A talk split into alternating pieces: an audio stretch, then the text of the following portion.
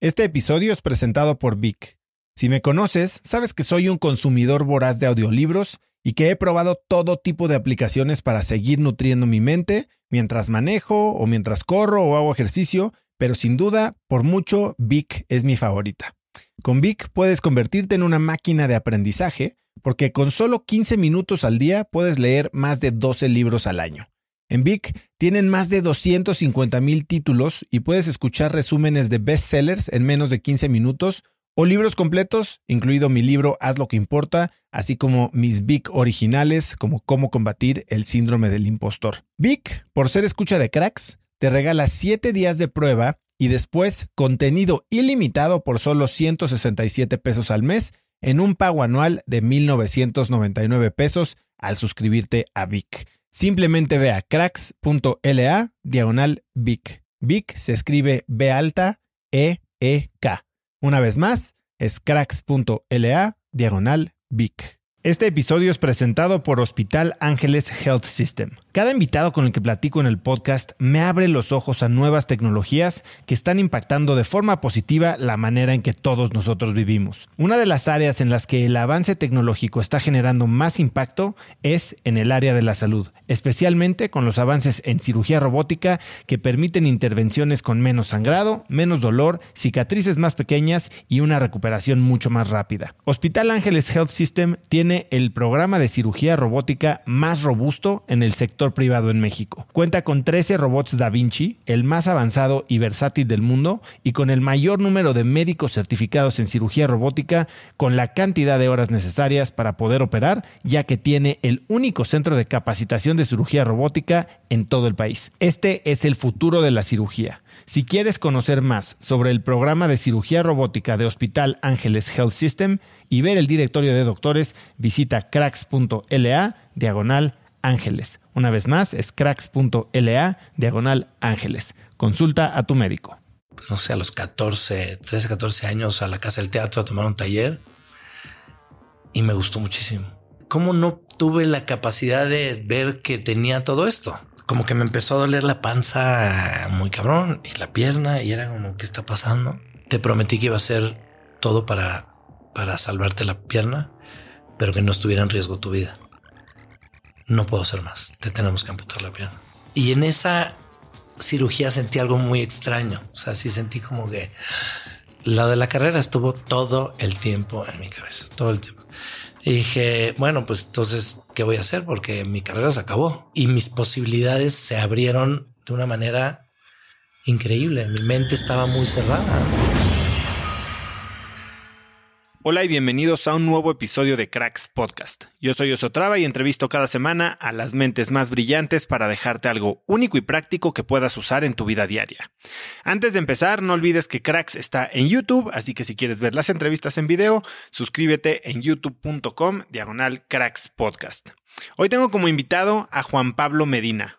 Juan Pablo, o Chespi, como le dice todo el mundo, es un actor mexicano de cine, teatro y televisión.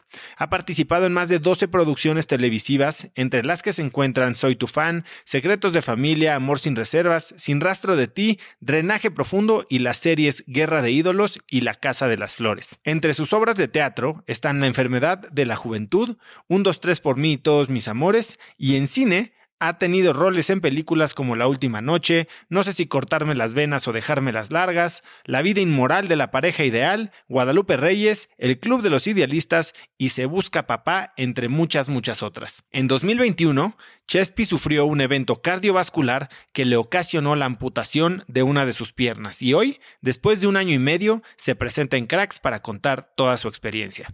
Hoy Chespi y yo hablamos de ir en contra de las expectativas familiares, de prepararte para enfrentar situaciones difíciles o muy incómodas y de superar el trauma de la pérdida de una parte de tu cuerpo. Espero que disfrutes de esta muy emotiva entrevista con Juan Pablo Medina. Chespi, bienvenido a Cracks Podcast. Muchas gracias. Feliz de estar aquí, de platicar contigo. Mi primer podcast desde hace muchos años. La verdad es que he escuchado tus podcasts pasados y creo que va a ser uno un poquito diferente. Creo que hay algo, algo, de qué platicar. hay un algo ahí especial. Pero antes de llegarle a eso, ahora eh, digo, nos conocemos hace muchos años. Creo que tú te acuerdas mejor que yo cómo nos conocimos, pero algo que yo no sabía de ti es que has tenido tus eh, tu dosis de experiencias con lo paranormal. Ajá. Eh, cuéntame de aquella limpia que te mandaron a hacer. Qué belleza. Pues es que tuve una época en la, este, cuando empecé ya a actuar, no sé cuántos años llevaba y entré en un, en un bache así, pero duro y, y un bache de que me quedaba en algo y al día siguiente siempre no, este, luego un proyecto me quedaba y se cancelaba el proyecto, pero eran, fue demasiado fueron demasiadas veces y este, y pues ya este, mi mamá me dijo, no, pues tenemos que hacer una limpia porque esto no está bien. Y pues nada, la verdad es que fue la única vez que lo hice y es como muy impactante, pero me dijo unas cosas que sí me hacían sentido ¿Cómo es la experiencia? Yo nunca me he hecho una. Pues fue hace años, pero fue pues el típico del huevo y las cartas y te fue en la Ciudad de México. Sí, en la Ciudad de México, en un lugar ahí medio extraño, pero estuvo increíble. Y este, y, me, me dijo algo que sí me había pasado hace tiempo en un sueño. Entonces fue como, no le he dicho nada porque yo como no creo tanto, yo no digo nada y es de tú dime a ver qué onda. Y me dijo algo que me hizo mucho sentido. Y este, me acuerdo que me dejó ahí una chamba este, yo me fui a, había luna llena y me dijo en luna llena, dije, voy a la playa, tienes que ir y meterte al mar. Entonces yo en luna llena, en la playa, Playa del Carmen, que antes era, bueno, hace 15 años era muy, este, yo iba seguidón, eh, a bañarme con, con, luz de luna, a bañarte con Con coco, así con agua de coco y así hacer como una, este, pues, no meditación, pero como un mantra y este, y así mis amigos así viendo, así de güey, ya, apúrate a las 12 de la noche fue muy divertido. Pero bueno, no sé si funcionó o no, pero al, pasar del tiempo las cosas empezaron a, mejorar. Esta recomendación de tu mamá, eh, entiendo que tus papás han sido grandes mentores, grandes apoyos tuyos a lo largo de la vida. Tu papá, doctor, pragmático. Totalmente todo by the book. Tu mamá es un poco diferente. Totalmente. Mi mamá estudió antropología social. Este, ya cuando estábamos grandes, mi hermano y yo. Y ahora es terapeuta de constelaciones familiares, pero ha hecho reiki, un poco de todo, se ha especializado en muchas cosas y es increíble. Entonces la combinación de eso en la casa y para mi papá, supongo que ha de, ha de haber sido como como pues duro, ¿no? El, el, el, ver que su mujer está empezando a pues a meterse demasiado en, algo, en un mundo que pues para él es, era pues, pues no real, ¿no? O sea, como muy difícil de entenderlo, pero afortunadamente hay una comunicación increíble y él se ha ido abriendo a todo esto. Entonces creo que tener este, la balanza entre las dos es espectacular. Para ti, ¿cómo, cómo es eso? No ver dos mundos, casi casi que la energía y la homeopatía versus la medicina alopática más dura que puede haber. La más rígida, ¿no? Es este, pues no sé, a mí también me, me ha abierto muchísimo. Al principio yo como crecí con, con lo de mi papá, pues era también como, no, pues es la medicina tradicional, es lo que es y vámonos por ahí. Y pues me ha encantado poder ver el, todo lo que ha hecho mi madre y pues juntarme también con ella y entender un poco más. Aunque soy un poco rejego a, por alguna extraña razón, a lo mejor por la educación de mi papá, a entrarle al 100, pero las veces que me he dejado ir un poco con ella y he entendido y me ha, ella no me puede hacer terapias a mí, obviamente, pero, pero me ¿Por recomienda. Pues porque este, soy su hijo, entonces ella no puede o sea, sobre todo en constelaciones familiares, eh, no, no me puede hacer a mí. ¿Has hecho constelaciones con alguien más? Sí. ¿Cómo es? Nunca he hecho eso. Yo hice una constelación em, individual. Normalmente lo que hacen es con la gente que está ahí, este, a, a, la persona que van a constelar, este, le dicen, bueno, tú eres tal, tú eres tal, tú eres el abuelo, tú eres el papá, tú eres no sé qué, no sé qué, y la gente empieza a interactuar conforme lo que va sintiendo y ahí el terapeuta va entendiendo muchas cosas. Es muy interesante. Pero pues yo como soy así un poco, bueno, era un poco encerrado, lo hice individual, entonces como con muñequitos y este, y sí entiendes muchas cosas. Como yo siento que todas las terapias, todas te ayudan en algo, todas te ayudan a entender cosas que probablemente ya sabes, pero que no has explorado, que no te has dejado tocar. Y este, y fue muy lindo, fue, fue muy interesante. ¿Cómo imaginabas tu vida cuando eras niño? O sea, tus papás te decían que harías un gran pediatra. ¿Qué pensaste que ibas a hacer? La verdad, em, nunca tuve claridad. A mí desde niño me, me encantan los deportes. Entonces jugaba béisbol, tenis, todo lo que se pudiera, fútbol. Este, y tengo una tía, la hermana de mi papá es bailarina y pues me encantaba ir a sus, a sus presentaciones, a sus obras. Ella es bailarina, pero nunca estuvo en un, ¿cómo se dice? O ella, ella montaba ha montado toda su vida sus obras ella sola. Ella las escribe, ella las monta, ella es impresionante. La no estaba en una compañía. Ajá, nunca estuvo en una compañía y, y pues seguir eso y verla y todas las navidades aventaba unas cosas divertidas. Todas las navidades hacía show, personajes, todo, títeres. Y desde ahí me empezó a, me empezó a gustar, ¿no? Me empezó a llamar mucho la atención. Este, y me metí no sé, a los 14, 13, 14 años a la casa del teatro a tomar un taller y me gustó muchísimo. Pero eh, también tenía esta parte de decir, no, yo tengo que estudiar una carrera de protección. De protección. Ajá. Este, mis papás me apoyaron siempre lo que tú quieras, estamos contigo, lo que quieras hacer. Luego eh, estuve en Inglaterra y este, me fui de mochilazo y me quedé por allá y me metí a un taller de actuación a los 17, 18 años, acabando la prepa. Este fue una gran experiencia. ¿Qué es lo que te llamaba de, de actuar? O sea, tomas un taller de teatro a los 13, 14 años. ¿Qué conecta contigo? Realmente era como una el ver la capacidad que tenía mi tía de interpretar de salirse de ella y estar en personajes y entretener a todo el mundo me parecía espectacular. Este, pero yo nunca he sentido que tengo esa capacidad, pero quería pues entender de qué manera podría yo entrar en eso.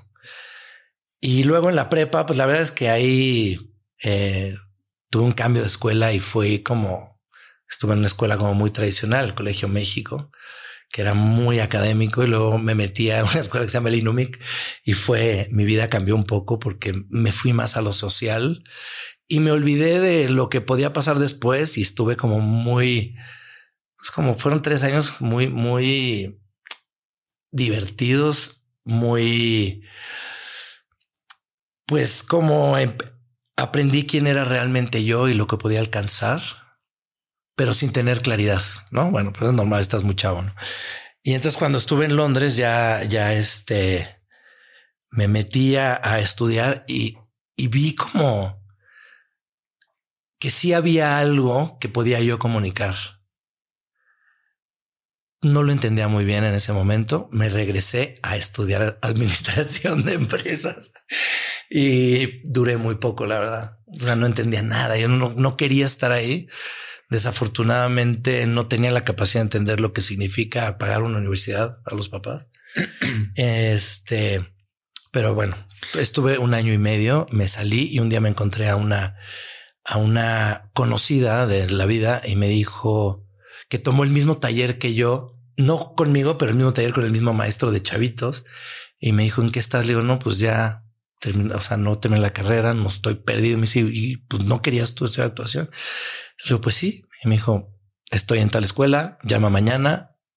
Y hablé al día siguiente, tomé el, el propedéutico, me quedé y ahí empezó todo el. Hace poco escuchaba, escuchaba a alguien decir que para los actores puede haber dos tipos, no, no, no necesariamente actores, pero para los entretenedores, vamos a decir, desde bailarines, actores, magos, puede haber como dos motivaciones. Una es el craft, ¿no? O sea, el, amor al arte, en realidad. Y otra es el aplauso. Y que los que están ahí por el aplauso rara vez superan esta primera etapa que tal vez en tu caso dices que duró 15 años de que no hay aplausos ¿no? y tienes que estar ahí literal por el amor al arte. Sí, yo lo que dices sí es, es interesante nunca lo vi por ahí. O sea, yo el, el, lo único que buscaba en un principio era la aceptación de la gente cercana, más allá del aplauso. Nunca me ha, me ha importado. Ahora me da, se siente muy lindo cuando alguien te dice, este, oye, este personaje me hizo sentir esto, es, pasó esto. Eso es como algo que se te regresa muy lindo, pero no se hace por recibir aplausos, sino por este, pues por la chamba. A mí me encanta actuar, o sea, me encanta y he encontrado en un lugar donde me siento, me siento libre y me siento cómodo y me siento feliz de poder vivir de lo que amo hacer. Ahora he entendido con el tiempo cuáles son mis limitaciones, ¿no? También como actor, entonces tratar de trabajar en eso y, y este, porque yo no soy eso que veía en mi tía de personajes y esas locuras, pues yo no estoy ahí. Entonces creo que pues hay que aceptar y entender cuáles son tus alcances y qué es lo que puedes lograr y qué es lo que puedes transmitir. ¿Cómo defines hoy tus alcances? ¿Cuál es, cuál es tu fuerte? ¿Cuál es tu limitación? ¿Dónde pues te sientes cómodo? Salirme a esto como a la, a la improvisación de cambiar de personajes, no, no me, no, no siento que lo tenga. Creo que... De hacerlo en caliente. Ajá. Creo que lo que puedo hacer, lo que me gusta hacer es como eh, conectar con emociones. Y creo que eso es, eso es por ahí por donde estoy en este momento. Y transmitirlas, ¿no? Tuviste éxito muy rápido al inicio de tu carrera. Entraste a una novela, eh, muy bien, y después llega este momento medio de sequía, que creo que es cuando te mandaron a hacer la limpia. Exactamente. ¿Cómo vives este, digamos, esta montaña rusa de, no voy a decir ni siquiera de emociones, sino de confianza? Porque estás teniendo un éxito que es, no, es, no es muy normal al inicio de una carrera actoral, que para muchos puede ser también como subirse un ladrillo y marearse y después pues te quedas seco. ¿Cómo viviste esta experiencia? Pues al principio como que no entiendes qué es lo que está pasando, ¿no? Es como que yo empecé a estudiar y al mes de entrar me quedé en una, en una como serie ahí como un intento de algo diferente. ¿Qué edad tenías? Tenía, yo creo que 19 años por ahí. Y pues no, no, no entendía ni siquiera la chamba. O sea, no, no. Yo creo que sí es básica la, la, este, el, pues estudiar, ¿no? Yo creo que la carrera es muy importante y yo me perdí gran parte de la carrera porque hice esta como serie que no jaló y luego, luego, luego entré una novela que duró como año y medio entonces me alejé un poco de la escuela y, pero es de la misma este, empresa, entonces te daban chance. Y pues yo estaba como aprendiendo sobre la marcha, pero realmente creo que me faltó como decir, no, pues este es el momento para estudiar y aprender ciertas cosas son básicas y después que en el camino también lo puedes aprender. O hay gente que tiene la intuición de hacerlo. Yo claramente no lo, no lo tenía. Y rápido yo pensé porque a mí lo que me gusta es el cine, ¿no? Entonces dije, no, yo, yo, al cine. o sea, lo mío es el cine. Y en esta búsqueda, luego, luego de querer hacer cine, estuve en dos proyectos y después de eso no pasó nada más y fue, fue esto que, esto que, que comentas, este bache. ¿Evaluaste tus opciones? O sea, sí consideraste sí, que, sí, sí, pues es que fue, fue demasiado, fue como año y medio, dos años que, o sea, que nada y pues también al principio de la carrera es este aceptar todo lo que te llega porque crees que en, cualquier momento estás demostrando, aunque no te guste lo que estás haciendo, pero estás este, aceptando todo. Pero cuando no hay nada y cuando te, te dicen te vas a quedar con el, con ciertos este, papeles que, pues que son más importantes en tu carrera, pero que se caiga al momento y entra alguien más y se caiga, pues es, es desesperante. Y tuve al final una, una experiencia no muy, no muy este, linda, que, que en una película que me había quedado y, y tuve unos problemas con la directora y yo también estaba todavía, yo estaba en un momento de mi vida que tenía problemas personales y entonces ahí con la directora y la manera como se manejaba ese, esos ensayos que pues me perdí y la manera que me sacaron fue como muy traumática. ¿En qué sentido? Pues el rechazo a un día de empezar después de ensayar un mes y medio es horrible, ¿no? Este, y la manera, pero pues también yo no lo entendía, no entendía qué es lo que estaba haciendo mal. Em, y ahí me fui para abajo. O sea, ahí dije, no, pues ya esto ya se acabó, tengo que pensar en algo más, pero pues no tenía muchas opciones. Y al final, pues lo pensé bien y dije, vamos a, fue lo de la bruja, fueron varias cosas más. Y pues vamos a seguir, esto es lo que te gusta. Pues hay que aguantar y hay que seguir haciendo castings, hay que seguir este, pues tomando talleres y hay que seguirle. Y afortunadamente, poco a poco empezó a, se empezó a conectar una tras otra y, pues ahí va, ahí vamos. Y en otros aspectos de tu vida, o hasta incluso eh, en tu carrera como actor, cuando llegan estos momentos de duda en tu capacidad, en tu la confianza que tienes en que puedas hacer la chamba, ¿cómo lo manejas?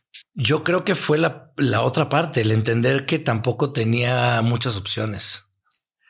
O sea, porque el, peor es nada. Ajá. O sea, ya, ya, digo, pude haber pensado en regresar a estudiar, así que me iban a apoyar. Afortunadamente me siento, soy, una persona muy afortunada porque tengo el respaldo, tuve el respaldo siempre de mis, de mis papás, pero ya estaba muy avanzado como para echarme para atrás y además yo creo que también como la pena, ¿no? La pena de decir, este, lo intentó, no jaló, no, no, no, no, no me acuerdo así, este, exactamente cómo fue, pero yo creo que sí eh, era esta, esta parte de, de decir no tengo para otro, a otro lugar y confiar, ¿no? Decir, vamos a chingarle un rato más, se puede, venga.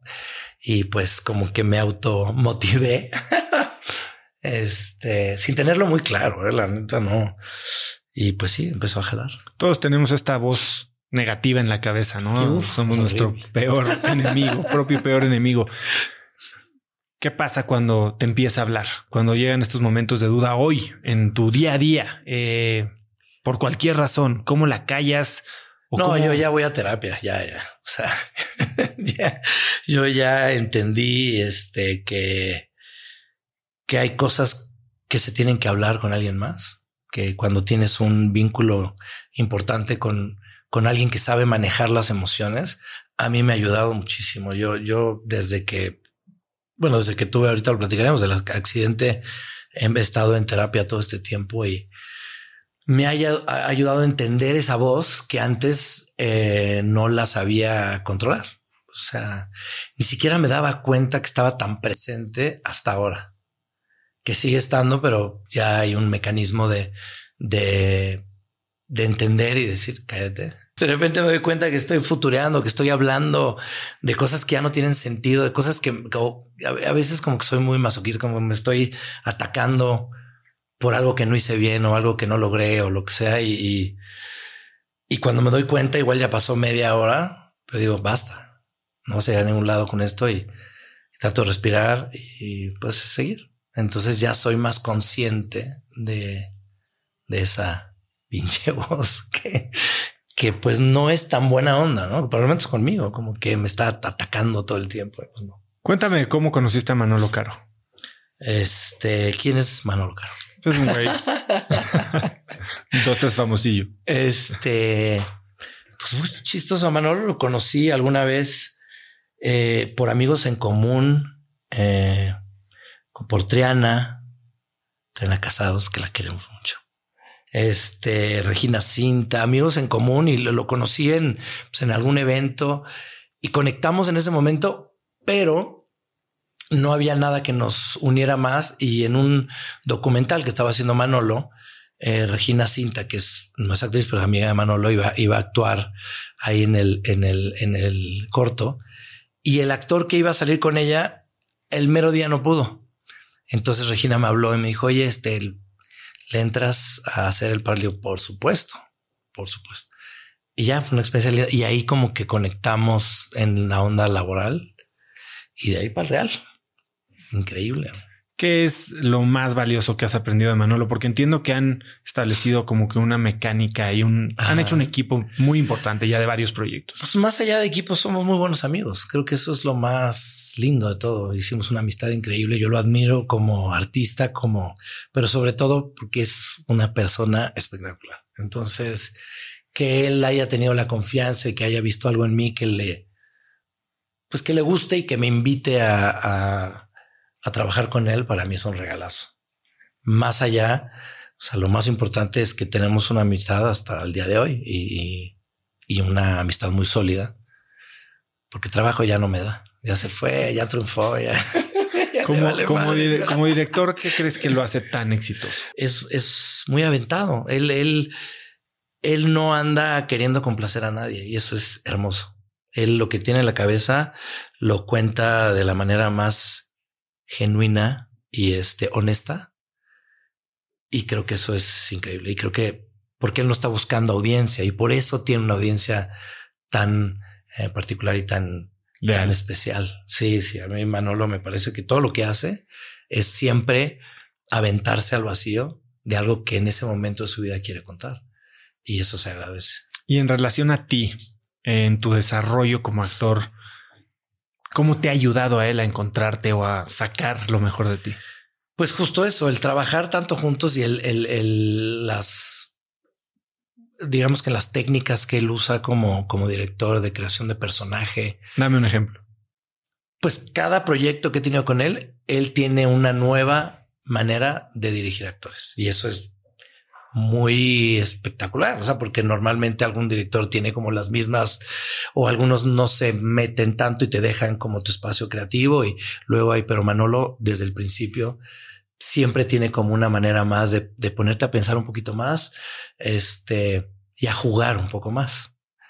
Y, y creo que él me ha invitado siempre a hacer personajes distintos. Entonces creo que esa, ese cambio de, de emociones, de personajes, de, de, de, feeling, de sensaciones son, pues vas, vas creciendo, vas creciendo como persona, como actor, como todo y vas conociendo más cosas y más. ¿Tienes alguna anécdota de, no sé, alguna de las primeras veces que trabajaste con él, cómo te dirigió y alguna de las más recientes en la que podamos ver tal vez esta evolución en cómo... Sí, bueno, me acuerdo perfecto que al principio, eh, digamos de los primeros, no me acuerdo qué era súper cuidadoso y súper lindo, así de no, pero es que aquí vamos a explorar por acá y vamos a hacer esto. Y ya la última película de la Casa de las Flores, que fue lo último que hice con él, estaba medio trabado en una escena y gritó, me dice, ya hazlo bien, cabrón. Y Muy ya evolucionamos. pero es que ya hay más confianza, ¿no? Y aparte, creo que a veces cuando, cuando había mucho desmadre en el set, me gritoneaba a mí gritoneando a los demás, pero sabe que yo no me lo voy a tomar personal, ¿no? Entonces, como que ese tipo de confianza también ayuda, ¿no? Muy, muy cagado. Pero no, no, de, verdad creo que hemos ido creciendo cada quien por su lado, este, y juntos a la vez. Y, y estoy muy, me siento muy agradecido de que, de que me haya invitado a tantos, a tantos proyectos. Entonces, hablemos de Casa de las Flores, ¿no? Que ciertamente es un proyecto que tuvo un alcance increíble, serie, series, cine. Em, y tu papel fue un papel, pues, que te sacó de, la zona de confort. Ah. Cuéntame de la experiencia de haber leído ese guion por primera vez y de haber entendido lo que implicaba para ti. Em, tenía 40 años, recién divorciado.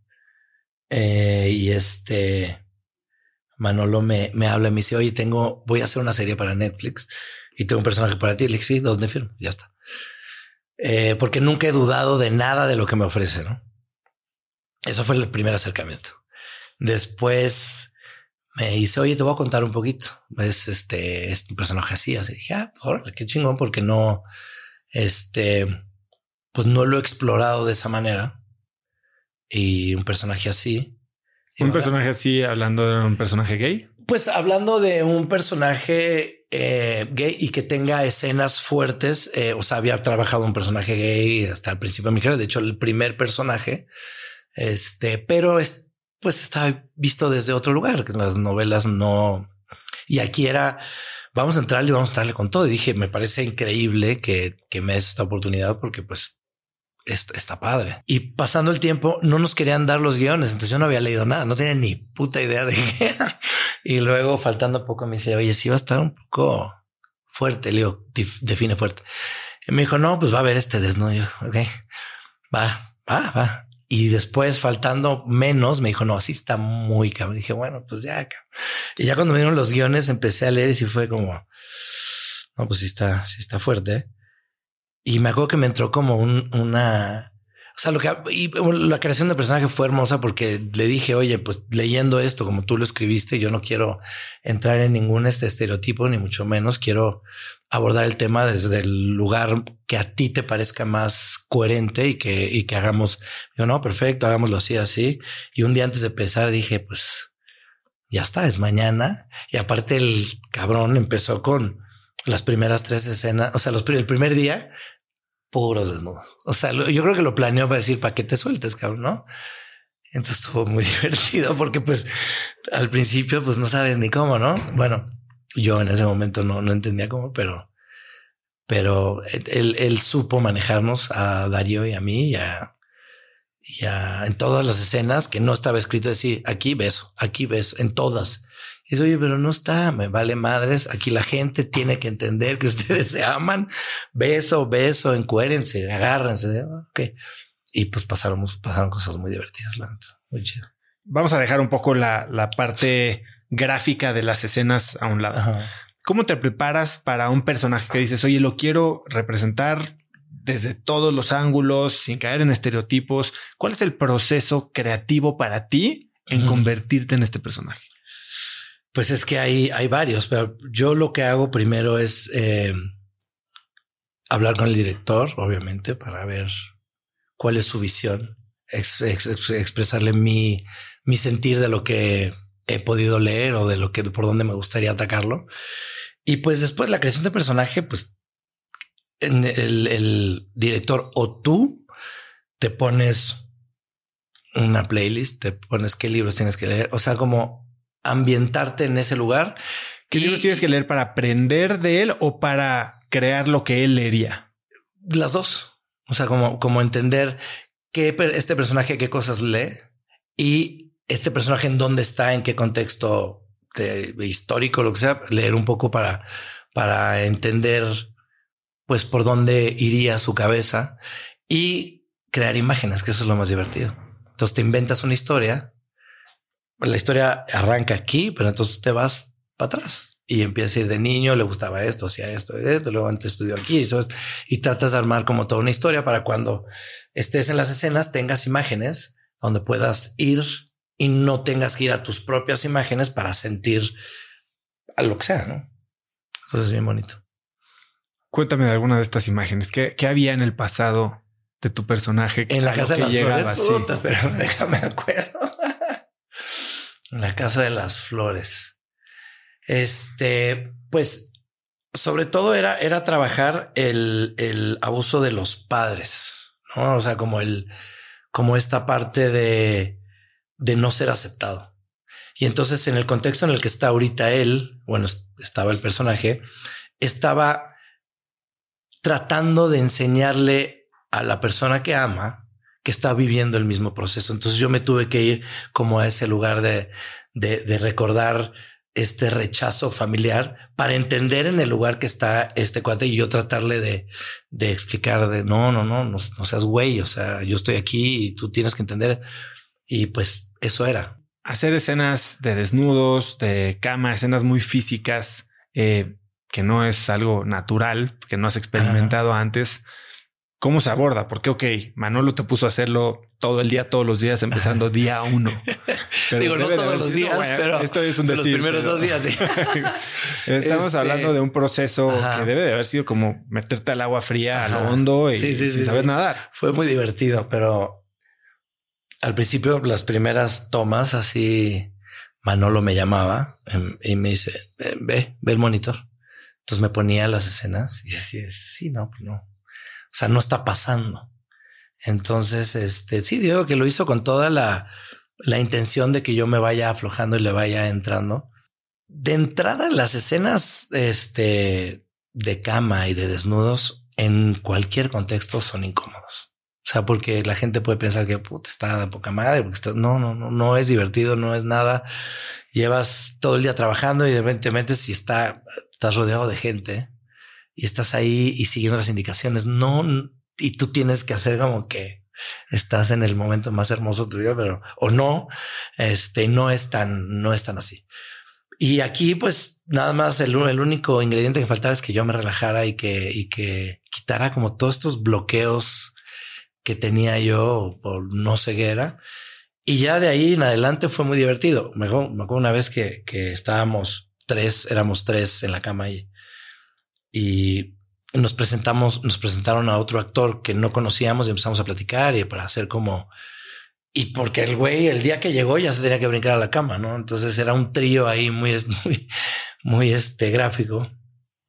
Este, no, un trío, ¿no? este, y, y estábamos en los ensayos y yo traía bata, o sea, casi, casi tapado todo y ya estaban en, encuerados, ¿no? Haciendo el ensayo y yo así, no, espérate, es un ensayo, no me ves, espérate. Pero idiota yo, ¿no? Nada más me tenía que relajar y este, una escena que tuvieron que repetir porque yo los vi a los dos ahí, este, estaban en plena, en pleno acto y, y yo tenía que, que, que estar enojado porque en el trío pues, al viejito lo decidan mandar a la chingada y quedarse los dos. Entonces el rechazo, pero excitado de lo que estoy viendo. Y pero fue tan impresionante la escena para mí que, que cortaron y escuché las risas de pues, del monitor y toda la gente. Y yo, puta, qué huevo, ahora que hice mal, ¿no? Entonces ya me llamaron y sí, me, me enseñó una foto y estaba yo así, o sea, como sorprendido en lugar de todo lo demás que tenía que estar actuando. Estuvo cagadísimo. Pero ya, ya me relajé y ya estuvo increíble. Increíble. ¿Cómo, ¿Cómo cambió tu manera de pensar sobre la vida de alguien como tu personaje tras haber vivido ese, esos Es que creo que eso es lo chingón de ser actor. O sea, de verdad, justo es eso, el, el, el aprender o poder interpretar diferentes personajes, pues entiendes como el el contexto, para que lo diga tanto, el contexto de cada personaje, en qué, en qué lugar está, por qué ha pasado, este, por qué lo quieren representar o de qué manera. Y eso te ayuda muchísimo y eso, eso te da una sensibilidad muy cabrona. ¿Más empatía? Sí, 100%. 100%. Y entiendo que tras el papel te volviste más activo en apoyo a la comunidad en general. Sí, sí, sí, sí. Este, pues es que yo nunca he tenido ningún tipo de tabú, pero sí te ayuda muchísimo. Y además, por ejemplo, nos invitaban al, al, al este, al, al desfile anual y era, era increíble. O sea, era como quiero estar ahí. Este, y sí, yo creo que personalmente te abre muchísimo y te vuelve, ya lo dijiste, más empático, pero pues así, así son, así es la vida, cabrón. O sea, creo que afortunadamente tengo tengo un, una vida y un, un, pasado y una educación que me ha permitido tener a la mano y al alcance todo para tener la mente más abierta. Y, Hace 25 años era tirarle a las novelas. Sí, no mames. Sí, sí, sí. Y, sí, tu futuro había económico sí, pintaba, negro. Sí, había pocas películas eh, y pues estaban como ya muy agarradas por ciertos personajes. Entonces era como algo muy aspiracional, pero difícil de, de, de llegar en mi caso. Y como a mí las novelas en un principio, la verdad es que no me gust no me llamaban tanto porque yo quería llegar a hacer cine. Este perdí como el foco de qué tenía que hacer o qué tenía para yo poder hacer una carrera en esto y probablemente después este intentar llegar a lo otro porque pues estudié en una en una empresa que lo que hacía era novelas. Y ahí, pues por ser rebelde a eso a lo mejor, o por no tener la capacidad en el momento, pues tampoco fue como que me fuera increíble en las novelas, para nada, al contrario. Entonces fui como poco a poco rascándole por donde podía. ¿Y hoy qué le dirías a alguien que no necesariamente ser actor, pero que está pensando en ir en contra de la convención, sobre todo la convención familiar en términos de elegir una carrera? Ajá, bueno, yo creo que en mi experiencia no hay nada más gratificante que vivir de lo que amas. Creo que eso es hermoso. Entonces yo creo que la gente debe de, este, de tratar de, de luchar por sus sueños. O sea, creo que eso es, eso es todo y no seguir un patrón o algo que te, que te digan que tengas que hacer, sino algo que quieras hacer. Sea el riesgo que sea, ¿no? Chespi, cuéntame un poquito qué pasó el 15 de julio de 2021. Bueno, bye, ya nos vamos. Ay, güey, este... Eh, estaba estaba en una grabación, estaba haciendo un, un proyecto muy importante para mí, muy este, donde tenía puesto todo, ¿no? Entonces, pues nada, ese, ese, ese día bajamos a comer, estábamos en un hotel y grabando en un hotel. Bajo a comer, subo al, al, al cuarto y yo me estaba empezando a sentir medio mal. Entonces ya tenía que, que ir al, al, set y le hablé al, al doctor y le dije, oye, doc, inyectame, ¿no? Algo para el dolor. Ah, me inyectó y ¿Qué ahí, te dolía? Pues como que me empezó a doler la panza muy cabrón y la pierna y era como, ¿qué está pasando?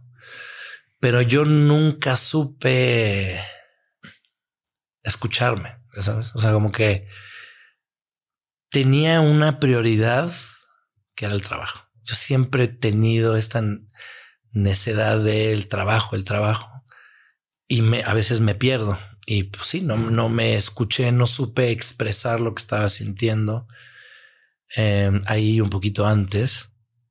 Y entonces, pues ya el, el, me, inyecta el, doctor y, y, este. Y le digo, diles que en 10 minutos salgo. Esos 10 minutos se convirtieron en 40 minutos y de repente un momento que entra la productora y yo estaba en el suelo verde así. Le dije, dame media hora. Me dijo, no, güey, o sea, tú no estás bien, necesitas ir al hospital. Y digo, bueno, va, vamos. Pero me daba, me daba muy duro dejar a toda la gente que trabaja, que está ahí, que viene desde todos los lugares de, o sea, como que esa, eso lo tengo muy presente como el trabajo en equipo y todo, pero en ese momento no podía pensar en mí y pensaba en, en no puedo abandonar el trabajo. Digo, bueno, vamos un rato y este, y regresamos, ¿no? Y eh, me querían llevar a un hospital. Y dije, no, por favor, vamos al hospital donde trabaja mi papá, que afortunadamente, este, eh, mi papá es doctor. Entonces, el camino al, al, hospital fue, fue como muy raro porque me estaba mareado, me dolía la panza impresionantemente. Y cuando entré, me metieron urgencias. Eh, me acompañó Mónica, eh, la productora, que se portó increíble conmigo. Este, y en eso bajó, lo tengo ya un poco borroso, pero pues, bajaron a hacerme eh, estudios. Y después de eso, blackout, tengo una imagen donde uno de los médicos me, yo estaba como doblándome el dolor y el, el, el, el doctor me dijo, este, voy a hacer todo lo posible por salvar tu pierna. Y dije, ah, ok. Pero eso es lo único. No que... sabes ni cuánto tiempo después fue. Ya después me enteré que fueron tres días que estuve en, en, en me estuvieron haciendo pruebas y vieron todo lo que estaba pasando y me empezaron a, a sacar era coágulos por todos lados, a sacar los coágulos y, y este. Pero es, me dicen que el dolor era tan fuerte que lo tengo bloqueado hasta ahorita. Ya pasó un año y medio y no recuerdo qué pasó esos tres días más. Pero que, estabas consciente. Ajá, consciente, despierto esos tres días y me acuerdo de eso y todavía no me llega la información porque creo que el cerebro es cabrón, pero no, no me ha llegado. Y este, y ahí se dieron cuenta que lo que tenía en la panza no era una intoxicación, porque yo decía es que el pollo que comí me cayó mal. Y ya vieron que no solo era la pierna, sino que tenía infestado todo el, el, el en el intestino. Cuéntame cuál fue el diagnóstico. Pues ya que me, o sea, primero cuando vieron, se dieron cuenta que en las piernas tenía coágulos. En las dos. Ajá. Y después empezaron a hacerme más estudios en estos tres días y se dieron cuenta que tenía en la, en la, se le llama la, la mesentérica, que es la arteria que pasa por el intestino y que estaba infestada. Que esa es la más dura, porque esa es muy probable que no la cuentes. Y también otro detallito es que vieron que estoy infartado.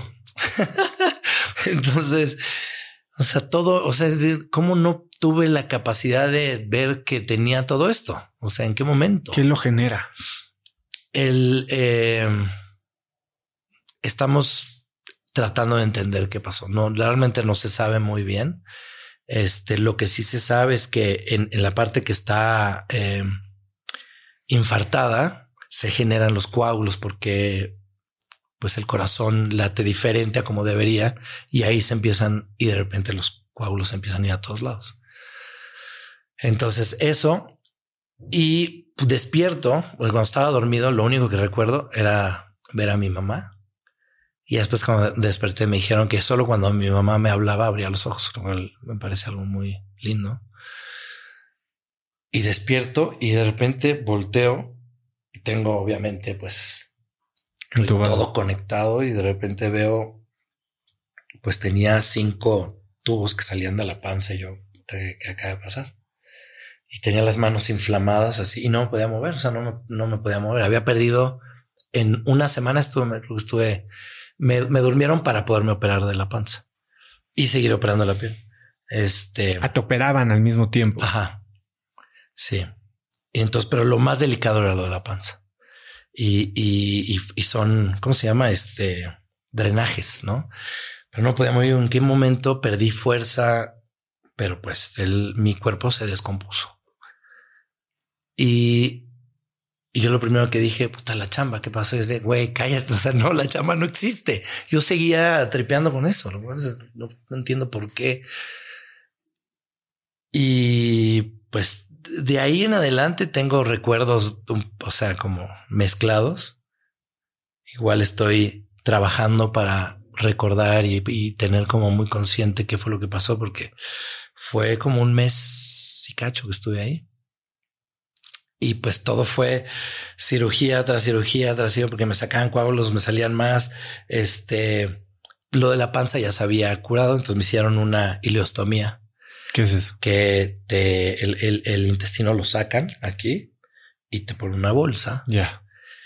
Que pues también fue. Y para que te la quiten, tienen que pasar tres meses para que por dentro sanes y se pueda conectar. Entonces, pues fueron tres meses después de salir del hospital con la bolsa este, aprendiéndome a, o sea, no me podía ni levantar de la cama. Entonces fue poco a poco, poco a poco, poco a poco. Fue un trip muy interesante. Sales, espérate, nada más quiero ordenar las fechas. Son mes y medio y despiertas y tienes. No, no, no. o sea, entré tres días y despierto a los cinco días y luego estoy como tres semanas o un mes más, creo. No estoy seguro, pero algo así. ¿En qué momento em, ¿En qué momento te das cuenta que estás cerca o estuviste cerca de morirte? Este es algo que acabo apenas de hablar con uno de los médicos. Hubo una, hubo un momento donde me desangré después de una de las cirugías y me, me estaba con mi hermano. Le digo, ¿qué? ¿Me voy a morir ahorita o qué va a pasar? Y mi hermano es médico también, es súper. Él siempre estuvo ahí y no le, no le soltaba la mano. Y me dice, tranquilo, todo va a estar bien. Llegué, afortunadamente mucha gente, este, donó sangre, entonces pudieron meterme sangre y este, y meterme a operar de emergencia. Y en esa cirugía sentí algo muy extraño. O sea, sí sentí como que, como que, como que me estaba yendo, pero es mi, mi cabeza. Y cuando despierto, o sea, como a respirar, me dice, no, sí estoy aquí porque sentí que ya me iba. Y parece que, y después, justo después de la cirugía, el doctor llegó y me dijo, yo em, te prometí que iba a hacer todo para, para salvarte la pierna, pero que no estuviera en riesgo tu vida. No puedo hacer más. Te tenemos que amputar la pierna. ¿Era una opción? Era la única opción, pero él me dijo, pues es tu decisión. Y pues yo creo que ese fue el momento donde, donde sentí después, cuando me quedaba, ah, pues eh, todo este proceso en el hospital, no dormí como tres semanas, no dormí. Entonces por eso mi cuerpo se fue desintegrando, desintegrando, porque no podía, cerraba el ojo y los ojos y veía muerto, o sea, veía cosas muy raras y no pude dormir y no me podían dar medicamento para dormir porque pues no estaba en condiciones para recibir ese tipo de medicamento. Entonces eso fue, fue, recuerdo que una doctora llegaba en terapia intensiva y me decía, tienes que descansar, porque por más que te estemos haciendo cosas, si tú no duermes, estás yendo en contra de, de todo. Entonces te vas a desintegrar casi, casi. Y este, y después, pues hablé con, con todos y decían, pues el dolor es insoportable, no puedo más. Y además, pues es la opción. ¿Ustedes qué opinan? Este, a los doctores, a, a, mi mamá, a mi, pareja, a mi pareja, todos así, pues, pues sí, pues la, la, ¿qué, ¿qué, quieres? ¿No? O sea, ¿qué es lo que quería yo? Pues yo quiero seguir acá, no mamá. Creo que es la única decisión. Creo que el milagro es no haberme muerto ahí y tener otra oportunidad. Entonces dije, pues vámonos. Estaba tan tampoco lo tenía muy claro. Afortunadamente desde ese día entró un, un doctor, me dijo, yo te voy a ayudar, yo voy a estar contigo, vamos a un, un psiquiatra, vamos a hablar de todo esto para que lo vayas sacando.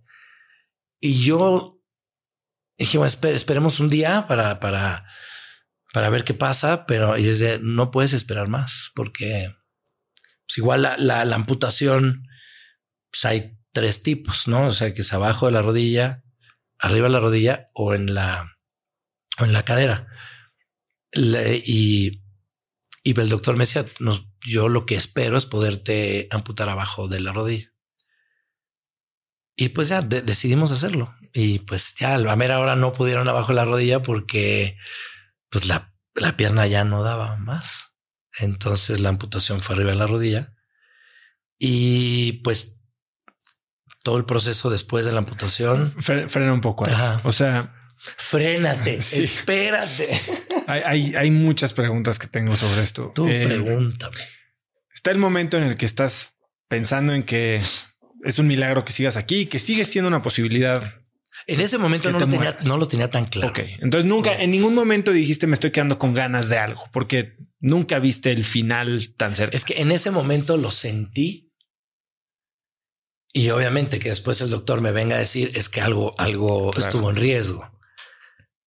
Yo no me podía observar, pero no me podía mover y sabía que estaba yo muy mal, no físicamente, pero estábamos con una energía de vamos para adelante. O sea, no, no, vamos, vamos a salir de esta, vamos a salir de esta. Entonces el, el mindset era vamos, vamos a, salir de esta. Tomas la decisión de perder la pierna eh, pues alguien sumamente activo, ¿no? Eh, pues, fuiste casi beisbolista profesional, jugabas, jugabas este soccer todos los domingos. ¿Qué pasaba por tu mente en ese momento? ¿Qué, ¿Cuáles eran? Estabas en un lado, podías perder tu vida. En otro lado había un chorro de cosas que sabías que ibas a perder. ¿Cuáles eran esas que más te dolían? Este, pues entenderme en otro contexto, o sea, entenderme en algo que no sé cómo es. No, yo nunca había imaginado mi vida sin jugar los domingos fútbol, que era mi terapia de toda la vida. Jugué fútbol los domingos desde que me acuerdo. Era como una, sí, era, era, era, era algo sagrado para mí. Este, pero la verdad, y es lo que con la gente que he hablado, afortunadamente me han estado hablando personas que están o a punto de ser o que ya eh, están eh, recién amputados. Creo que lo que hay que hacer es agarrarse de lo que más quieres en ese momento. Y, yo tenía a mi círculo familiar ahí y eso me ayudó a decir, pues esto está cabrón, pero pues esto de acá no es opción, no? O sea, no, no nos vamos a ir y pues vamos para adelante y no, no veo otra opción. O sea, realmente era agarrarme del amor que me estaban dando y decir, vamos para adelante. y en ese momento temiste por tu carrera porque entraste 100 mil. O sea, lo que la de la carrera estuvo todo el tiempo en mi cabeza, todo el tiempo. Y dije, bueno, pues entonces, ¿qué voy a hacer? Porque mi carrera se acabó. Y todos, no, ¿de qué hablas? No, para nada. Esto, este, vamos a ver. O sea, no sé. Y dije, pues sí, pero ¿cómo le voy a hacer? Eso estuvo siempre presente. Hasta después, y que ahorita hablamos de, de después, pero sí, siempre estuvo presente eso este, y viendo prótesis, viendo de qué manera, qué, cómo. Es, este día, nada, este día entre la decisión y que sucede la amputación, ¿qué pasa? O sea, ya, ya lo decidiste, ya se están preparando, te están dando como que tu tiempo para hacer las paces con la decisión. Llega este psicólogo, psiquiatra. ¿Qué, ¿Qué pasó ese día en tu mente? Te digo que más allá de la cantidad de medicamentos que tenía encima, que no te permite pensar tan bien, uno, no es opción morirme. O sea, no quería ni siquiera, o sea, pues no, no, Y lo que me decían los doctores es que el riesgo ya era alto. ¿no? Entonces lo que se tenía que hacer era amputar. Em, hablé con, con, con Paulina, mi, eh, mi, pareja, con mi mamá, con, con mis, con mi hermano, mi, mi papá, mi cuñada, que es, es médico también. Y estaba muy, estaba, era confuso, pero pues yo entendí, o sea, agarré el mensaje de todos y es de, pues ya no hay que esperar más. No entiendo muy bien la vida después de esto, pero no, pero pues como que, como que en ese momento lo tuve muy claro que yo quería ir para adelante y salir de esta. Y es, si esa era la condición, vamos. ¿Cómo despiertas después de la operación? ¿Qué es lo eh, primero que piensas? Completamente drogado. no entendía nada. Creo que la, la noche anterior, vamos a regresar tantito, este, decidimos como entre todos que me dieran, que me dieran despacio para pensarlo bien. Eh, en la noche tenía un dolor. Era tan duro el dolor que decía, pues, o sea, ¿para qué? No quiero vivir así. O sea, este dolor es, es demasiado. Y me dice mi hermano que yo, cosas de las cosas como medio locas que yo hacía que no me acuerdo, que le decía, ven, ven, oye, llévate la pierna, cúrala y ya me la traes, güey, ándale. Y mi hermano, mi hermano, así que dice, güey, no, cabrón, eso no existe. Entonces ya lo volví a llamar, ven, llévate la pierna, cúramela. Pues no sé qué trip traía en la cabeza que le decía eso a mi hermano y mi hermano así como, o sea, lo que ahora he entendido es que ya imagino también lo que vive la gente que está viendo a un ser amado en una situación así debe ser pues durísimo, ¿no? En ese momento no lo piensas, no lo entiendes, tu cabeza está en salir de esa, ¿no? Y este, ya el día que me, al día siguiente me hacen la amputación, salí de la cirugía y no entendía nada. No entendía nada. Yo estaba pues con los efectos del, de la cirugía que estaban muy, este era muy duro. Entré al cuarto y estaba mareado y dije, por favor, bájenme este medicamento cuando las veces anteriores dije, pónganme más, ¿no? Porque bien es lindo. Este, bájenme porque no puedo controlar esto es demasiado. Y pues ya ahí empezó a, pues, ver y no ver nada y, y luego viene el proceso de la curación de ese pedo. Porque no podían dormir, no nada y puta duele eso.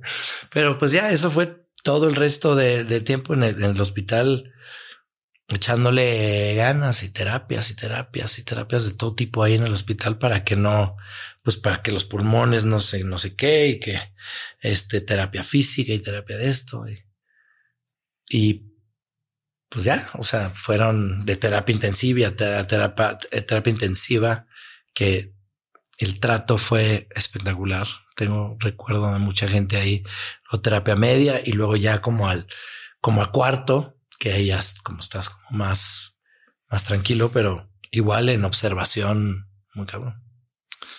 Psicológicamente, eh, ¿qué tipo de proceso llevas en cuanto lo acabas de perder? Eh, entiendo que para mucha gente existe un proceso como de duelo. Ajá. ¿Tú lo viviste así? Eh, estoy apenas viviendo el proceso del duelo. Creo que la cabeza es muy poderosa y, y, y, a manera de protección no te permite, bueno, a mí, hay, hay, otras personas que he visto que lo han manejado de otra manera porque pudieron, yo la verdad no, o sea, yo como que desde el principio fue de salir de esto, salir de esto, salir de esto y cuando me quitaron la, la, bolsa y empecé a entrenar, entrenar, entrenar, entrenar, hacerme este, entrenar la pierna. O sea, como que no he parado en este proceso de entrenamiento mental y físico, pero lo emocional lo tenía guardado hasta hace un, un poco tiempo. ¿Qué fue lo que lo destapó? Es lo que hace dos meses he estado ya trabajando en qué fue lo que pasó, por qué me pasó. Y he estado con, con, con terapias este, psicológicas, con, con, con psiquiatras, con psicólogos todo este tiempo y son muchas cosas las que he trabajado y en ese momento lo, lo, lo trabajamos y lo atravesé. Este, pero realmente, realmente hasta hace poco me está cayendo más el 20 de, pues del duelo, de la aceptación. Y es un proceso muy, muy lindo, la verdad. O sea, como ya entenderte quién, porque pues no pasa nada. O sea, al final estoy aquí y mis posibilidades se abrieron de una manera increíble. Mi mente estaba muy cerrada antes. Háblame un poco más de eso. ¿Cuál es el cambio mental que, el cambio mental? De entrada, lo de, lo de la chama que pensé que no iba a pasar. Entonces, en el momento que, que me empecé a recuperar un poco más, después de, después de los tres meses me volvieron a operar para lo de la panza. Tuve que estar unos meses en recuperación porque pues, tienes todo por dentro y no puedes usar el abdomen, no puedes hacer nada. Este, y yo, la chamba, la chamba. Y afortunadamente hubo chamba. Eh, afortunadamente fue el regreso de una serie con amigos que hice hace muchos años y fue como, pues no hay mejor manera de regresar a chambear que con ustedes. Y luego, luego, luego hice otra, de, por esta necesidad de trabajar. Entonces como que ahí ya me di cuenta que afortunadamente sí voy a tener trabajo, ¿no? O sea, si el trabajo está. Pero viene otra parte muy linda que es este, algo que yo no había no había experimentado, que es el trabajo personal. Y me, acuerdo que, que, mucha gente, algunos amigos llegan a decir, ahora tu misión es ayudar a los demás. Y le digo, pues no seas cabrón, déjame, déjame ayudarme a mí y, y, ver de qué manera, porque no, no, lo tengo muy claro. O sea, no, no, no creo que nadie te, te puede decir cuál es tu misión, pero entiendo dónde viene, porque todo el mundo lo dice con, con un lugar, desde un lugar de amor pero a mí me costó más trabajo. O sea, me costó, más trabajo yo entenderme en el lugar en el que estaba y no tenía ni idea de qué manera iba a ayudar. Tenía muy claro que tenía que trabajarme a mí y eso es lo que he hecho este año y medio y últimamente mucho más. Y de entrada, haber pasado por todo esto con todos, todas las facilidades, con todos los servicios, con todo a la mano, es, es un privilegio impresionante y es algo que, que yo ya en este lugar viendo a la gente que, que no lo tiene debe ser durísimo. Entonces ahí hay algo que se despertó en mí de, de querer poder ayudar de alguna manera a la gente que, que, que pasó o que, o que está pasando por esto y que no tiene los recursos para, para nada, ¿no? Entonces esa parte y explorar también este, mi, mi, mi experiencia con mi vida y, em, empezar a escribir y empezar a, a, verme desde otro lugar. Entonces, y las posibilidades que eso me lleva, ¿no? Poder, poder ayudar desde un lugar con el, el testimonio. Creo que lo que, lo que pasó en todo este tiempo que he estado entrenando, he decidido como subir un poco al, al, al, a las redes yo nunca en las redes supe bien qué hacer. No soy malísimo, ¿no? Porque pues no. Y ahora digo, esto me sirve como terapia porque voy a ver como mi evolución. Y eso, la respuesta que es que he recibido de la gente ha sido espectacular. Todo tipo de personas, todo el mundo. El, el, el simple testimonio es de cierta manera una inspiración y, y todas las cosas que puedo hacer de ahora en adelante, entendiéndome ya y trabajando. Y, yo creo que todos tenemos un trabajo personal que dura toda la vida, pero desde ahí creo que es algo que nunca jamás lo imaginé que podía yo este agregarle a los demás ni a nadie. ¿Crees que te ha hecho una mejor persona? Yo me he considerado siempre una buena persona, pero realmente me ha ayudado a abrir mi cabeza y abrir el corazón. Que siempre lo he tenido así. Con un caparazón muy, muy cabrón. Y ahora pues está abriéndose a todos lados. Una disculpa, ¿no? ya. ¿Qué crees que puedes hacer hoy que no podías hacer hace dos años?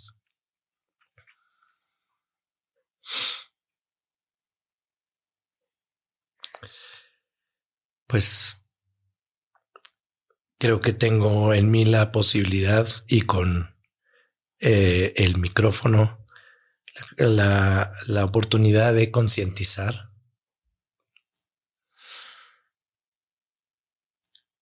de normalizar y pues de ayudar. Todo lo que te decía ahorita de las personas que no tienen la, la, facultad o no tienen los privilegios que yo he tenido. Y creo que por ahí, sobre todo, este a nivel personal, el pues el cambio que existe en tus relaciones. Creo que si tengo un una, una, una apertura mucho más grande de, de lo que quiero alcanzar, de lo que quiero compartir y lo que quiero hacer. Ya voy a dejar de llorar. ¿eh? Aquí no se limita a nadie. Ay, güey como parte de la terapia, digo, esto que, que viviste y que estás viviendo, yo creo que este mismo proceso puede ser muy relacionado a estrés postraumático, ¿no? A, a, revisitar un evento que, pues, como dices, habías incluso está bloqueado. Sí, sí. De tus recuerdos. Em, ¿Has intentado o considerarías intentar terapia utilizando algún tipo de asistencia eh, de compuestos, digamos, psicodélicos? Mira, qué curioso que me lo digas. Este, estoy abierto a absolutamente todo. El, la persona con la que eh, mi, con la que tomo terapia es especialista en trauma. Entonces, eso creo que es muy importante y creo que hay que estar abierto a todo, abierto a probar un poquito de todo. Eh, curiosamente, hace muy poco una chava me habló de nos conocemos de la infancia, no sé qué, de repente ahí en un par de fiestas estoy haciendo una terapia con MDMA, ¿qué onda?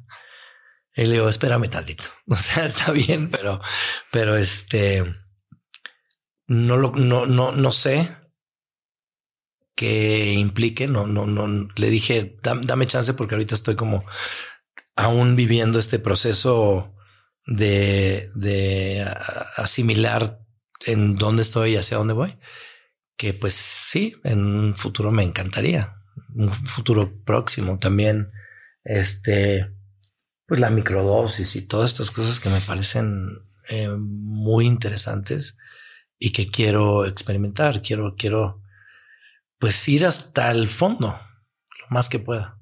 Y creo que eso te ayuda mucho. Sí, justo MDMA es yo creo que el compuesto que más se ha explorado en términos eh, o en relación a estrés postraumático. De hecho, hay una, un documental muy bueno eh, sobre experimentos literal no son experimentos, sobre terapias grabadas, sesiones de terapia grabadas a veteranos del ejército israelí con unos traumas durísimos, eh, tratados en dos o tres sesiones con MDMA. Y bueno, en Estados Unidos creo que ya hasta se aprobó para tratamiento. Igual y me estoy equivocando si ya está totalmente aprobado, pero... Pero sí creo que hay un avance importante. Sí. Sí. Ahora, hablando de cosas un poquito más técnicas, Chespi, em, te platicaba yo hace poco de una conferencia en Morelia y una de las conferencistas era una mujer doble amputada de las piernas. Tuvo un accidente de coche y tenía, eh, pues había perdido las dos piernas y traía no uno, dos, dos eh, prótesis de la misma marca que tú. Y me hablaba de que tu modelo, porque hablamos justo de esto, era el Rolls Royce. Entonces cuéntame, ¿cuál fue el proceso para elegir una prótesis y, cuáles son las opciones que se tienen? Sí, el, el este, afortunadamente cuando estaba en, en, en, casa, me fue a visitar eh, Daniela, una, una, una chava colombiana que había pasado por algo muy, muy similar que yo un año antes. Y de, entrada, el verla a ella fue muy revelador y fue, fue inspirador. ¿Por qué? Pues porque ver a alguien que lleva no tanto tiempo, que pasó por lo mismo que tú y término de coágulos y demás. Sí, muy parecido, muy parecido. Y verla con la prótesis y verla feliz y, activa y haciendo cosas, y triunfando en su, en su vida personal, emocional y todo, fue como, ok, o sea, sí hay un camino que, que, porque pues todo el tiempo estás como, pues no te puedes mover y estás así y estás tratando y, es un proceso muy, muy largo y con las personas que he hablado les digo, es horrible, pero la paciencia, o sea, te vas a volver máster en la paciencia porque sí está cabrón, pero es lo que hay que hacer, hay que tener mucha paciencia. Y ella me contactó con, con las personas de, de la empresa que, que, hacen estas prótesis que se llama Autoboc. Y ellos fueron a mi casa, ellos me hicieron la valoración y pues ellos te van midiendo poco a poco. Tienes que usar primero una, una, media para que el muñón vaya tomando un poco de forma para poder, este, yo tengo una, una cirugía que es pues, una cirugía buena porque es planeada.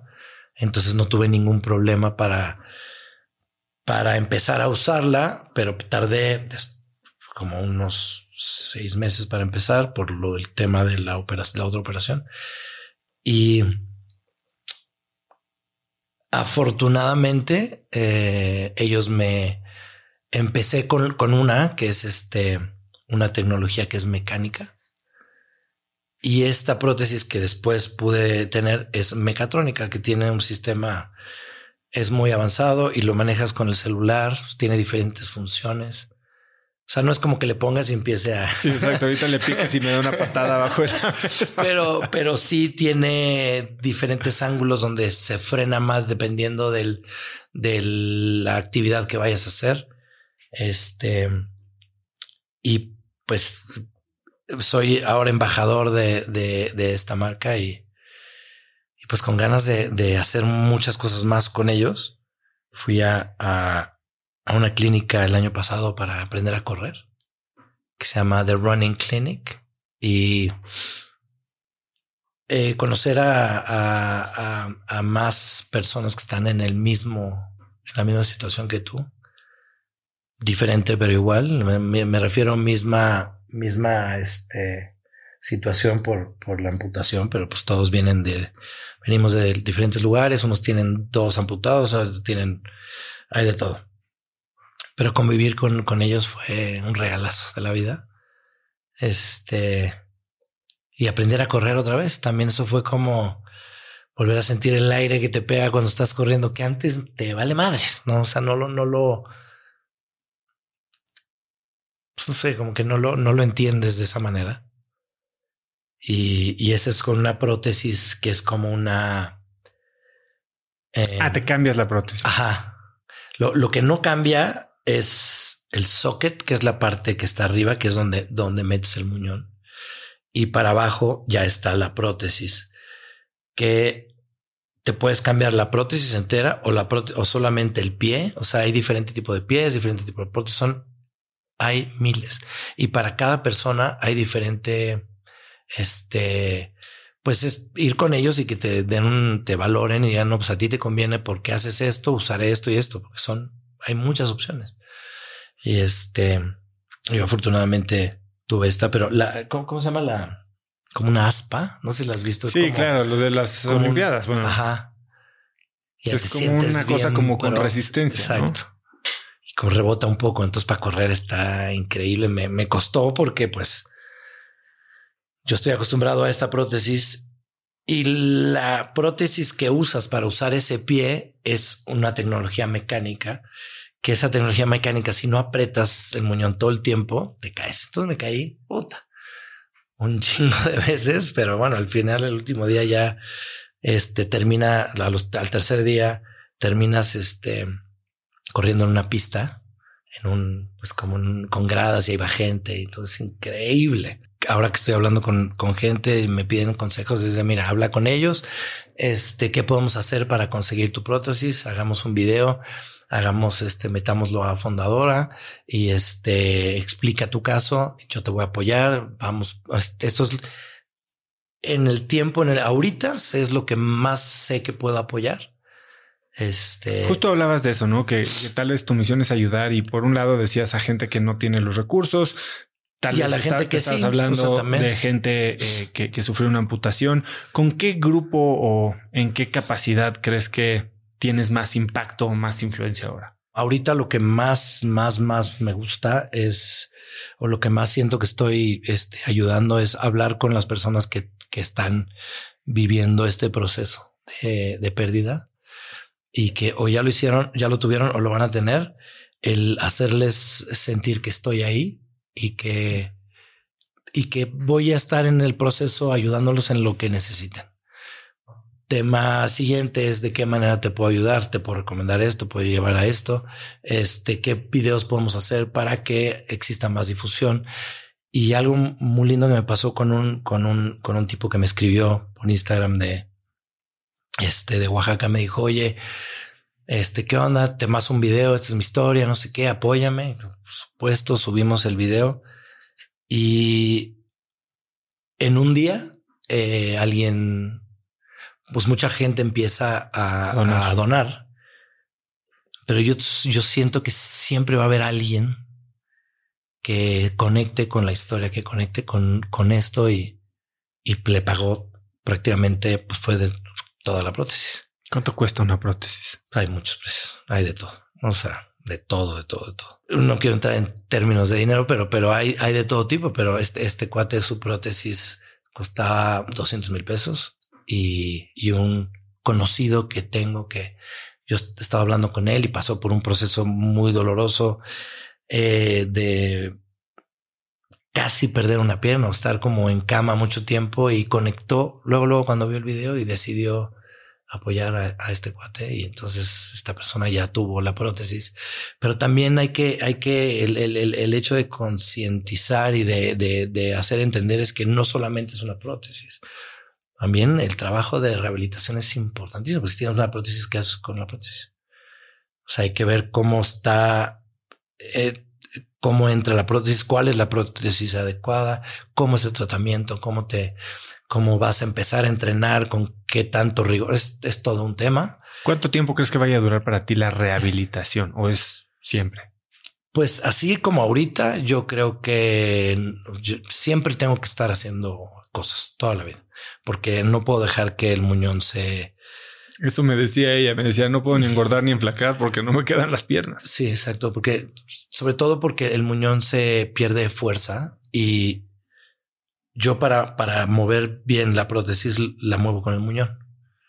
Entonces necesito que el muñón tenga fuerza y si dejo de entrenar, pues va a ser más difícil y voy a empezar a tener vicios y voy a empezar a, este, eh, ¿Y cómo se ve tu entrenamiento hoy? ¿Cada cuando lo haces? ¿Cuántas horas? Eh, rehabilitación en, este lugar que se llama Otium, que ha sido una, una revelación increíble. La gente que trabaja ahí, este, yo no paro de recomendar a todos los que puedan. Ellos están muy abiertos a generar una alianza para también ayudar, lo cual me parece espectacular, que están en el mismo canal. Eh, cuando voy con ellos tomo dos horas, que trato de ir diario. Este tomó terapia física con otra persona que estuvo conmigo desde que estaba yo en el hospital. Este que estamos trabajando fortalecimiento de muñón. También trabajamos marcha y todo, pero nos enfocamos más en fortalecimiento. Tomo pues una hora de hacer ejercicio también para, pues para ponerme este y o, ping pong o tenis una hora al día también, porque tengo mucha ilusión de o qué cosas no voy a poder eh, jugar como antes, qué es como antes. Más bien, cómo quiero jugar ahora. Y, y fue muy lindo en, en, la rehabilitación. Me dijeron un día, oye, que porque estábamos ah, con una raqueta, estaba haciendo, me dice, no, pues tú eres hábil para. Digo, no, pues sí, yo jugué tenis de, y de hecho en la pandemia, después de 20 años, lo traté de retomar y me dijeron, bueno, es que nosotros en cierto momento combinamos la terapia de aquí de, rehabilitación con tenis porque el pro del, de un club es eh, ahora esposo de una de las terapeutas. Entonces lo que hacen es mandar ahí y fue increíble porque la, lo que se trata de lograr es que tú dejes de pensar tanto en lo mecánico, no? Porque pues tengo que volver a aprender a caminar y las cadenas y cómo mueves esto y otro. Yo, pues, yo siempre fui sambo, no? Entonces puta, me pego, entonces me pegaba todo el tiempo. Entonces tienes que aprender desde cero como a caminar otra vez y que la marcha fluya. Parece sencillo, no lo es. Y más con una prótesis que es recta y cuando yo, yo tengo la pata metida. Pero bueno, entonces ir a jugar tenis para para, e, para tratar de olvidar y empezar a hacerlo otra vez, este, pues, como, como, lo tienes, ¿no? Intuitivo, o sea, como no pensar y pensar en que le, le vas a pegar a la pelota y que esto empieza a suceder naturalmente. Entonces, pues ese fue mi, por qué llegué al, al tenis y lo del ping pong desde toda la vida me ha encantado el ping pong y desde que pasó, es mejor que estaba en cama y estaba, estaba en los juegos, este, bueno, en el hospital viví las Olimpiadas y este, y en, en, en cama viví los Paralímpicos. Y vi a, creo, la semifinal de ping pong y me quedé así. Dije, yo quiero hacer eso. O sea, yo quiero, digo, no sé hasta dónde, pero no voy a dejar de intentarlo. Entonces, este, pues estoy clavadísimo entrenando. Yo voy a ir ahora a los, a los para panamericanos como embajador. Y en un futuro, no sé si sean esto porque tampoco es tan fácil. este voy a empezar a competir en torneos, todo, pero, pero esto que me, esta, esta oportunidad que me da Otobok de, de poder ir con ellos y, y poder vivir esa experiencia. Y es algo que yo quiero darle más, este, difusión. Y he pensado en mil cosas, hacer documental. O sea, ahorita mi cabeza está en todo porque también tengo una productora ahora, estoy generando este un par de proyectos. Entonces, pues quiero actuar, quiero producir, quiero seguir trabajando en mí y ver de qué manera yo voy a poder eh, dar algún, este, porque no tengo muy claro todavía qué, de qué manera ni qué voy a poder, de qué voy a hablar o de qué voy a compartir o qué voy a ayudar, pero sí tengo muy claro que a la gente que, este, que estoy viendo diferentes fundaciones o ver con quién me puedo asociar para triangular con las, con este, con la terapia, porque no nada más es regalar este prótesis, ¿no? Hay que hablar con todos para hacer un equipo y que las personas que le vamos a dar ese, esa ayuda que tengan también todo el trato, todo, todo, todo lo que se necesita para, para tener una rehabilitación más sana y más completa. No sabías qué hacer en redes y últimamente estás haciendo más. Y una palabra que se repite mucho en tus posts, sobre todo de, a todos ustedes. de Instagram, eh, es la palabra tranquilamente. ¿Por qué? Fíjate que eso viene desde hace tiempo, pero pues no sé, empezó con un, con un chiste, con un como meme que salió hace tiempo. Y como que esa frase me resuena muchísimo. Creo que hay que llevar la vida tranquila. Este, no diciendo eso, no dejar de hacer cosas, sino tranquilo, sino estar en paz, ¿no? estar en paz contigo y empezar por eso para poderlo, pues, comunicar y poderlo compartir y poderlo llevar hacia otro lugar. Creo que esa frase me, representa ahorita. Y cuando algo te saca de tu centro, cuando estás, te sientes fuera de foco, agobiado, ¿cómo regresas a esa tranquilidad? Em, ¿Tienes alguna práctica? ¿Meditas? Fíjate que este ahora, em, cuando pasó, este, cuando tuve el, el accidente, los primeros meses andaba, pues no podía ni concentrar. Y después empecé a, tratar de, meditar y a conectar conmigo, pero digo que algo pasó en mí que no me lo permití y lo dejé. Y ahora que llevo un, eh, par de meses en esta nueva, nueva etapa de entendimiento personal, estoy justo en esta búsqueda y empezando a meditar. Lo que sí tengo claro es que cuando siento este, este ataque, esta voz, eh, trato de entenderlo, decirle, espérame tantito, respirar. Pero sí, sí, estoy totalmente consciente que, que lo que viene ahora es empezar con la meditada todos los días, que es algo que, que quiero, que siempre he querido, pero nunca he tenido, nunca me he dado esa oportunidad, porque siempre he estado muy bloqueado emocionalmente. Entonces, creo que eso. Eh, has dicho que te gustaba mucho ver Fear Factor y todos estos programas de La Voz y todas estas que, que, conectabas mucho con las historias de éxito, ¿no? Esta gente que probablemente no, no tenía mucho de dónde y de repente salta a la fama. Y con eso no me gusta mucho que lo digas, pero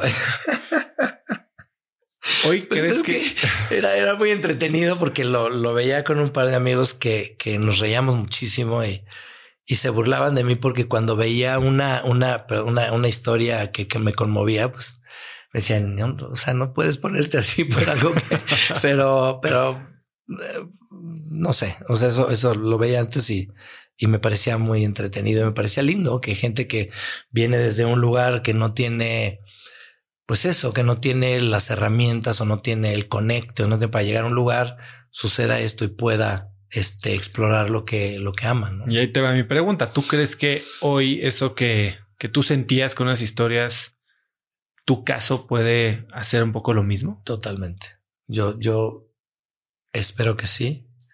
Y, el feedback que he recibido, perdón que diga esa palabra, pero o sea, lo que he recibido con los mensajes y con todo ha sido espectacular. Y creo que el simple testimonio, sin yo saber hacia dónde lo voy a llevar, ha ayudado bastante, en especial a mí.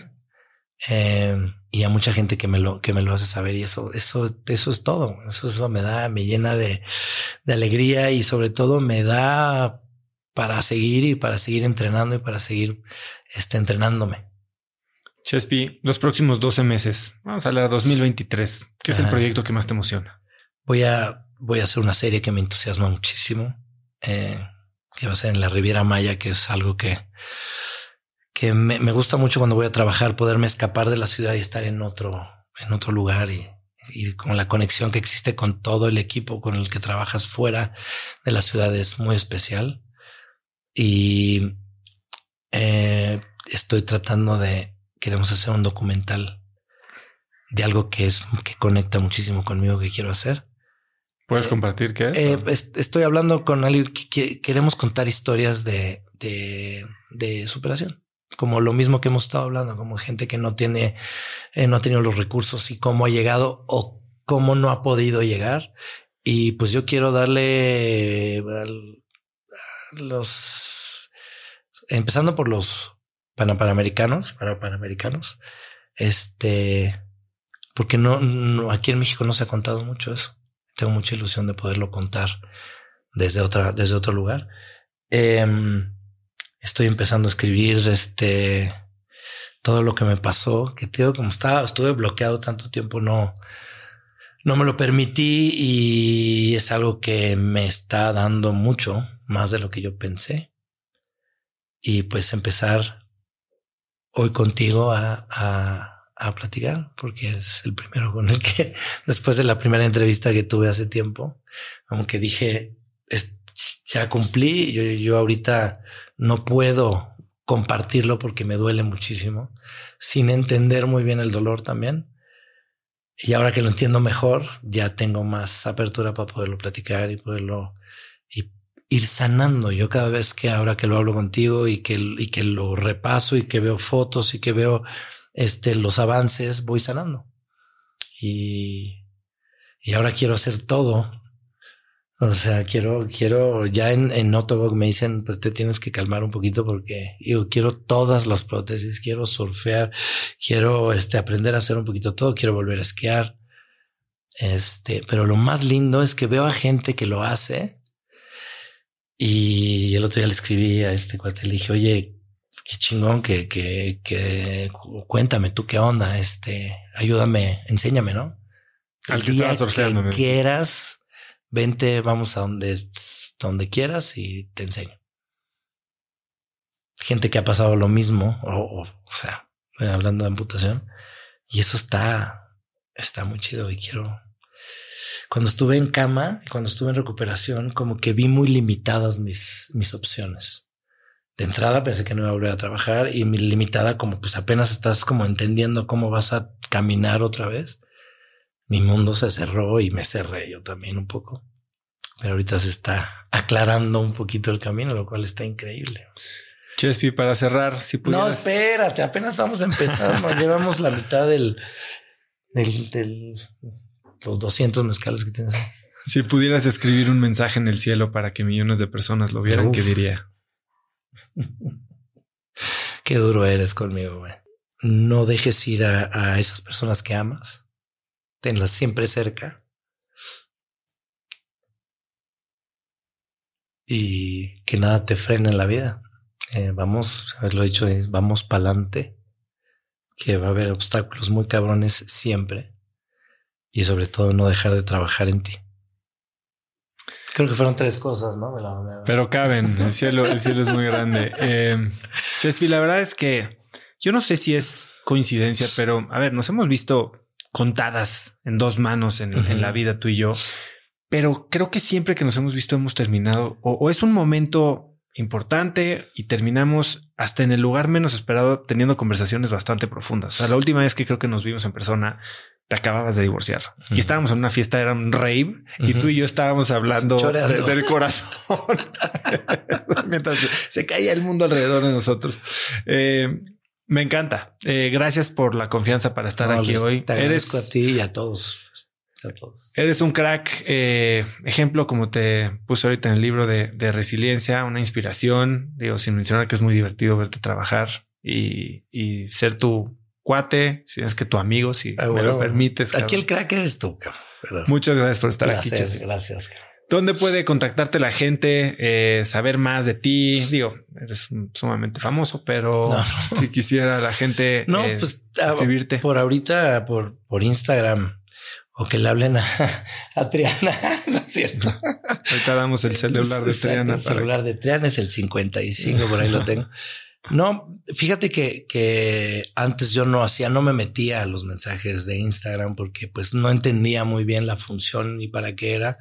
Y ahora lo hago con, con esa, con esa intención porque mucha gente me, me pregunta y me pide consejos eh, una persona me escribió, creo que era de Ecuador, y me dijo, oye, estoy pasando por esto, que o sea, todo el tiempo. Entonces, por ahí que tengan seguro que los estoy revisando y, lo que pueda, lo que esté en mi alcance.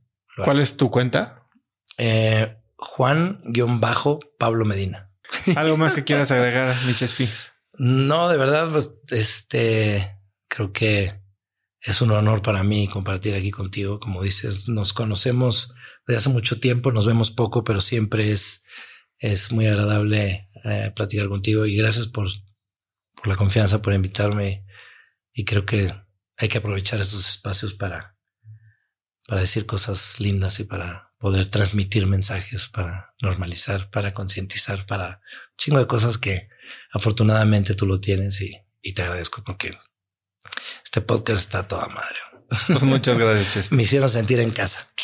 Chingón. Es tu casa. Perdón por llorar. Le agradezco muchísimo a Chespi la apertura que tuvo para contarnos los momentos tan difíciles que ha vivido.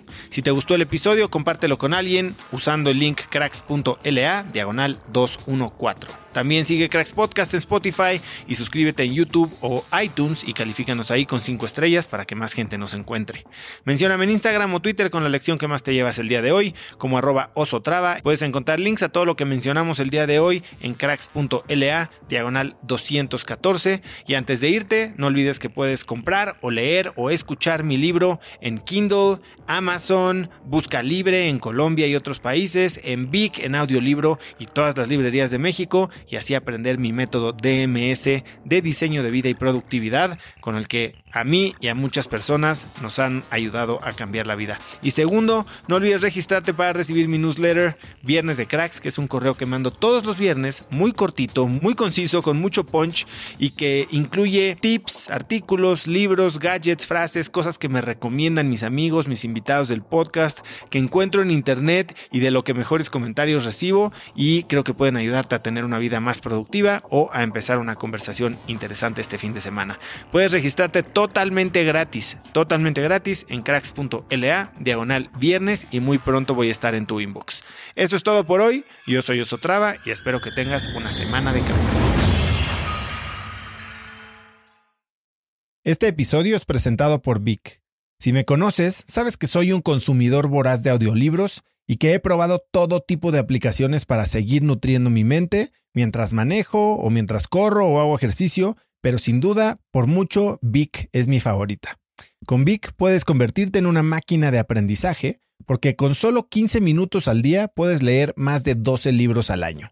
En Vic tienen más de 250 mil títulos y puedes escuchar resúmenes de bestsellers en menos de 15 minutos o libros completos, incluido mi libro Haz lo que importa, así como mis Vic originales como Cómo combatir el síndrome del impostor. Vic, por ser escucha de cracks, te regala 7 días de prueba y después contenido ilimitado por solo 167 pesos al mes en un pago anual de 1.999 pesos al suscribirte a Vic. Simplemente ve a cracks.la diagonal Vic. Vic se escribe B alta E E K.